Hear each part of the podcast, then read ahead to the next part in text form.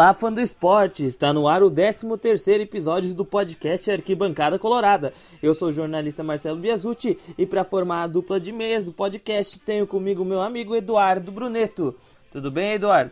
Tudo certo, Marcelo, tudo certo, ouvintes do Arquibancada Colorada. Estamos aí em mais um episódio para analisar como foi a semana do Inter e planejar e projetar quais serão os próximos passos do Inter, o que, que a gente pode esperar dessas duas últimas rodadas do Campeonato Brasileiro, onde o Inter recebe o Atlético Mineiro e antes tem um jogo decisivo contra o São Paulo para conseguir confirmar de vez a vaga, pelo menos no G6 do Campeonato Brasileiro, indo para a Libertadores.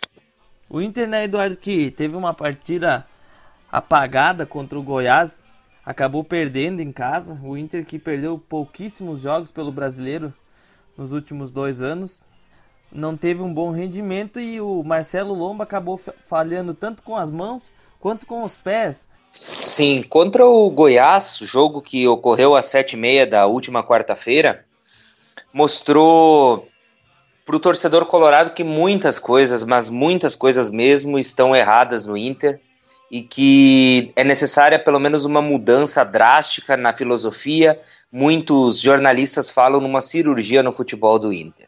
O que a gente viu contra a equipe do Goiás foi um time que até começou bem. Seria hipócrita da minha parte dizer que o Inter não começou bem, o Inter começou pressionando, obrigando o Tadeu a fazer defesas. Tanto é que o Tadeu, mesmo com um gol sofrido, ainda foi um destaque né? Uh, fez quatro, cinco defesas difíceis e o Inter acumulou chances até os 18 minutos do primeiro tempo, né? Acumulou chances, teve uma bola na trave. Parecia que o Inter ia ser o senhor do jogo, ia voltar a ser aquele Inter que o torcedor estava acostumado, mas num chute despretensioso do Rafael Vaz, jogador que já fez um gol no Inter naquela fatídica partida contra o mesmo Goiás no Serra Dourada, chutou uma bola de fora da área, uma bola forte, o Marcelo Lomba espalmou para trás, teve a sorte que a bola bateu no travessão. Na sobra, o Rafael Moura estava ali e marcou o gol do Goiás. Rafael Moura que nunca tinha feito um gol no Inter desde que saiu do time em 2015. Então, o Inter se apavorou, o Internacional é característica do Inter quando sai perdendo se desorganizar e se apavorar. O Internacional se apavorou, tentou ir de qualquer jeito, tentou atacar, não conseguia criar chances. O fim do primeiro tempo chegou e no segundo tempo, até o Inter antes, no final do primeiro tempo, estava criando, conseguindo criar boas chances.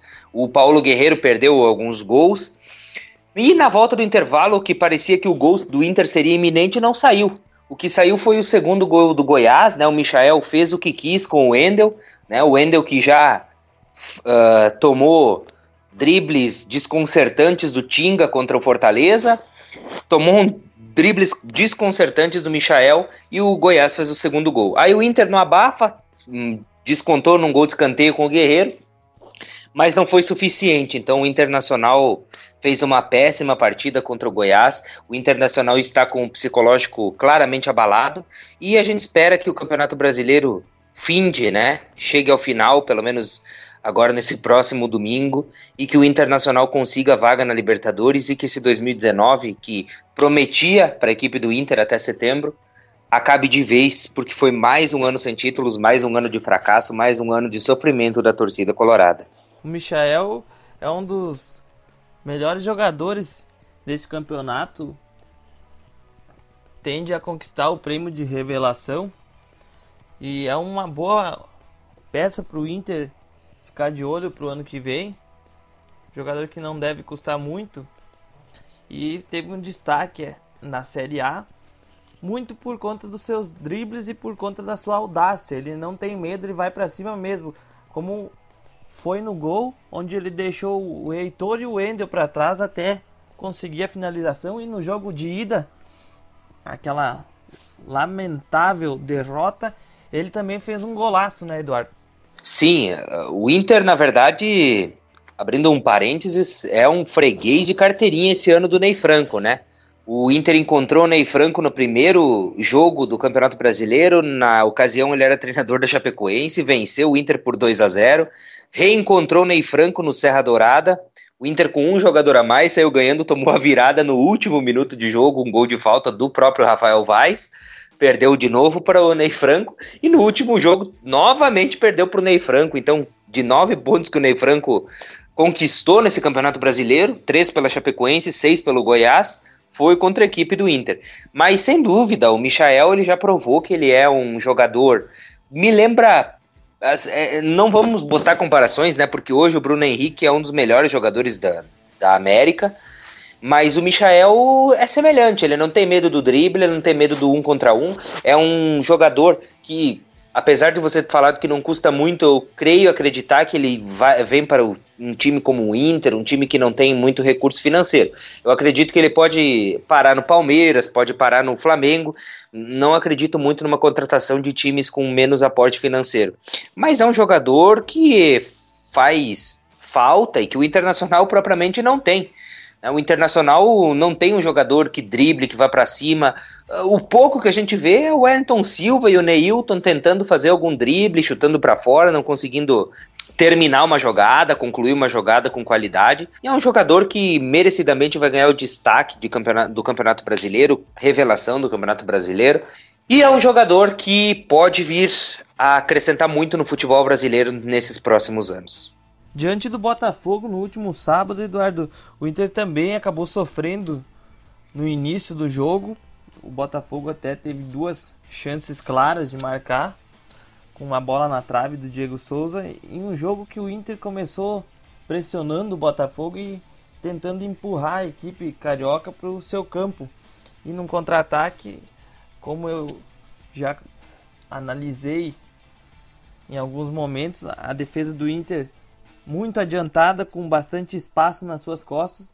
Teve uma recomposição lenta e o Diego Souza conseguiu acertar o travessão do Marcelo Lomba. E durante toda a partida o Inter tentou, da sua forma, muitas vezes equivocada, até que Gatito Fernandes resolveu entregar o ouro para o Inter. Uma partida importantíssima porque os três pontos eram essenciais para o Inter, né, Eduardo?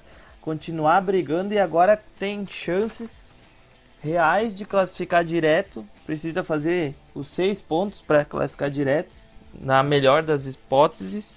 E eu vi depois do jogo muita gente falando que o time ficou melhor sem o D'Alessandro, mas eu queria lembrar que o D'Alessandro foi reserva em 2018 e o Inter, devido à sua falta de criatividade no meio de campo, acabou sentindo a falta de um armador. E em 2019, o Odair promoveu ele para titularidade em uma posição onde o sacrificava ele durante a fase defensiva. Ele tinha que voltar marcando lateral.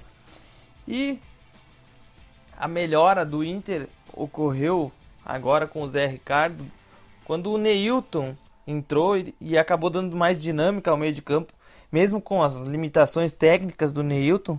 Na minha opinião, o time ficaria ainda melhor sem o Patrick, com o D'Alessandro e Neilton. É por aí mesmo, Eduardo, ou o D'Alessandro tá deixando o time do Inter melhor sem a sua presença? Olha, é uma boa análise do jogo contra o Botafogo que você fez. Na realidade, são dois times que, quer queira, quer não, estão em decadência técnica. O Inter, por sua vez, em muitos pontos dessa temporada, era eleito como um dos melhores elencos do Brasil. Só que sofre demais. Eu acho que é até uma questão psicológica. Diante do Botafogo, o Internacional, até de certa forma, não ser aqueles dois lances do Diego Souza, que a bola pegou na trave num lance de cobertura, num outro chute, se eu não me engano, do atacante Juan, que saiu cara a cara contra o Marcelo Lomba, o Botafogo não trouxe muito perigo ao Inter. O Inter dominou a posse de bola, dominou os passes, dominou os chutes, dominou os chutes certos a gol. Foi muito mais time, né? Apesar dessa decadência que o Internacional vive, foi mais time do que o Botafogo, em pleno engenhão, em pleno Newton Santos. E a sorte, uma hora, tem que soprar a favor do Inter também, né?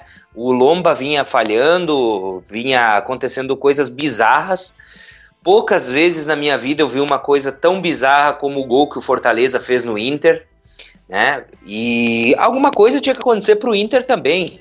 Então, nesse lance, o Gatito Fernandes falhou, aceitou, e o Internacional saiu com a vitória. Agora, o Internacional joga num esquema característico por três volantes. Eu não consigo ver o D'Alessandro encaixado nesse tripé de volantes e muito menos jogando de ponta. O D'Alessandro ele já não tem mais idade para marcar, né, com tanta intensidade, e jogando nas pontas ele não tem velocidade. Então, para mim, ele é um jogador no 4-3-3 um pouco inútil. No 4-2-3-1 a situação muda. Ele sendo o armador clássico, camisa 10, já melhora, porque ele não precisa correr tanto, ele tem mais espaço para pensar. Só que muitas vezes o D'Alessandro não guarda essa posição, ele se movimenta pelo campo, às vezes ele faz a função de um segundo volante, às vezes ele está jogando na ponta, então ele se movimenta pelo campo. Só que nesses últimos tempos, o que mostra é que o Internacional melhora quando tem jogadores mais leves, um meio-campo um pouco mais leve para atacar. Foi isso que se viu no jogo contra o Bahia, foi isso que se viu no jogo contra o Atlético Mineiro e foi isso que se viu no jogo com o Botafogo. O Internacional melhorou a partir da saída do Patrick, o Internacional teve mais mobilidade, o Internacional teve mais velocidade. Então, nesses três jogos, foi, foram jogos que o esquema rendeu. Então eu acredito que nesses últimos jogos seja por aí. Porém, não acredito que a mudança vai acontecer. Provavelmente no jogo contra o São Paulo volte o D'Alessandro, Patrick fique pela ponta esquerda e novamente todos os erros, tudo aquilo que a gente já vem apontando vai se repetir. Na minha opinião, eu acho que o Neilton deveria ter uma sequência, porque é sempre ele o sacrificado quando o D'Alessandro volta, quando o Patrick volta, sempre ele é o jogador sacrificado que sai. Então eu gostaria de ver o Internacional com um pouco mais de mobilidade, com o Lindoso, com o Edenilson, com o Neilton, com talvez o Nico Lopes, Parede, Wellington Silva, enfim, jogadores móveis que possam trocar posição, possam fazer funções diferentes em campo e que enganem o adversário. Foi isso que deu para ver no jogo contra o Atlético Mineiro do Independência contra o Bahia, na Arena Fonte Nova e contra o Botafogo a partir da saída do Patrick. O Internacional melhora jogando dessa forma, mas parece que nem o Dair Hellman nem Zé Ricardo estão notando essa melhoria. O Inter que já deveria ter pensado há muito tempo em um substituto para o D'Alessandro. Hoje, para mim, o D'Alessandro é o melhor jogador do Inter. Eu ainda não tiraria do time Escalaria o time num 4-2-3-1, como eu falei anteriormente, com uma linha de três formada pelo Nico, o D'Alessandro e o Neilton. Mas eu acho que o, o fim do ciclo do D'Alessandro, assim como ele já afirmou, está chegando próximo do fim. Pode ser que ele jogue mais uma temporada, mas o Inter já deveria estar pensando em um substituto para ele. Claro que não vai encontrar um, um jogador com a qualidade do Alessandro, a menos que venha o Messi para o Inter. E analisando também esse ponto, Marcelo, é claro que o Internacional tem jogadores. Eu entendo a posição, quem diz que o D'Alessandro... Realmente o D'Alessandro é o melhor jogador, tecnicamente falando, do Inter. Além dele, dá para ressaltar Guerreiro, Rafael Sobis e Vitor Cuesta e Edenilson são os jogadores que mostram mais capacidade técnica. Só que a gente tem que analisar que o D'Alessandro, o momento do D'Alessandro não é bom. O momento do D'Alessandro hoje, ele não dá, não, há muito tempo não dá uma assistência, há muito tempo não faz um gol. Os gols normalmente, eu, é, eu acredito que o D'Alessandro fez apenas um gol de bola rolando, que foi contra o Bahia, senão todos os gols de pênalti. Então, para mim, eu tentaria deixar esse meio-campo um pouco mais leve, tentaria colocar o Neilton ou o próprio Nico Lopes fazendo a função de 10, dois jogadores extremas rápidos nas pontas que invertam posição, podem até jogar uh, invertendo a posição com o Nico Lopes e o Guerreiro que dispensa comentários na frente. Sem dúvidas, foi o time que mais resultou do Inter essa forma. Tanto é que jogou muito bem contra os titulares do Atlético Mineiro da Independência, jogou bem, apesar de ter sofrido uh, contra o Bahia no jogo que aconteceu em Salvador, e também jogou bem contra não tão bem, né, mas o time resultou mais do que aparições que fizeram jogando num 4-3-3 com três volantes ou com o Patrick de ponta contra o Goiás ou contra o Fortaleza. É evidente que o time é melhor, o time é mais rápido, o time tem mais chances, o time tem mais armas para conseguir vencer o jogo. O jogo contra o São Paulo, Eduardo, é uma das partidas mais importantes do Inter no ano, né?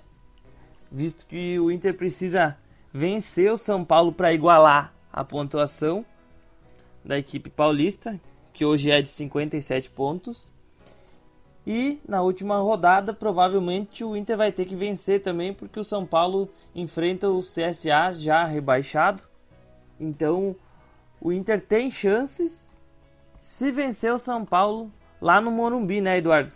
Sim, é só para a gente deixar claro para os ouvintes do podcast os dois próximos jogos que acontecem de Inter e também de São Paulo. Inter e São Paulo se enfrentam no Morumbi quarta-feira, às 21 horas e 30 minutos. E é um jogo literalmente de seis pontos. É um dos jogos mais importantes do Inter nesse segundo semestre. O Inter tem 54 pontos e o São Paulo tem 57 pontos. Se o Internacional vencer a equipe do São Paulo no Morumbi, o Internacional ultrapassa o São Paulo em número de vitórias e fica com a vaga direta, sendo mesmo na sexta colocação, sendo que o Atlético Paranaense e o Flamengo já estão classificados para Libertadores, então o G6 virou um G8, do primeiro ao sexto entram direto para Libertadores, o sétimo e oitavo disputam a pré. E essa é a disputa do Inter para não disputar uma pré-Libertadores, para o próximo técnico, provável Eduardo Cudê, ter mais tempo de treinar a equipe, ter mais tempo de pedir reforços, instaurar a filosofia dele no time. Seria muito importante, porque se o Eduardo Cudê chegar e por uma desgraça perder a pré-Libertadores, coisa que pode acontecer, eu acho que foi da, um dos únicos vexames que o Inter ainda não deu em toda a sua história. Eh, pode afetar demais o trabalho, a desconfiança pode chegar, aliando isso com uma perda de um gauchão, pode significar a demissão precoce de um técnico muito bom e que tem muito a acrescentar.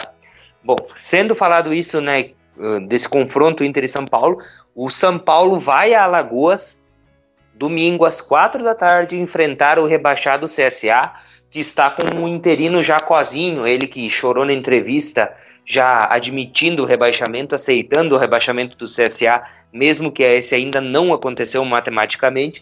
E o Internacional recebe no mesmo horário no Beira Rio a equipe do Atlético Mineiro, que também já não briga por nada, porque já não tem mais chance de cair e já está classificado para a Sul-Americana, então não tem mais nenhuma luta para o Atlético Mineiro no Campeonato Brasileiro, a não ser torcer para que o seu arquirrival Cruzeiro seja rebaixado. Então o Internacional sim, só depende de si para estar na Libertadores na fase de grupos. Se o Internacional perder para o São Paulo, não interessa o que aconteça nos jogos domingo, o Internacional vai disputar para a Libertadores e o São Paulo já vai estar diretamente classificado para Libertadores na fase de grupos. O Inter que provavelmente vai ter a volta do D'Alessandro à equipe titular e o Neilton provavelmente vai ser o reserva. O Inter que hoje está a 33 pontos do Flamengo, o Inter que não conquista o brasileiro desde 1979, que poupou no primeiro jogo do campeonato os seus titulares contra a Chapecoense, na derrota contra a Chapecoense, hoje está a 33 pontos é uma distância oceânica entre o Inter e o Flamengo, né, Eduardo? É uma distância entre Brasil e Portugal, já que o português bateu o recorde de pontuação e o recorde de gols. É, realmente o Jorge Jesus e o Flamengo nadam de braçada nesse Campeonato Brasileiro, um campeonato que não teve absolutamente nenhuma graça.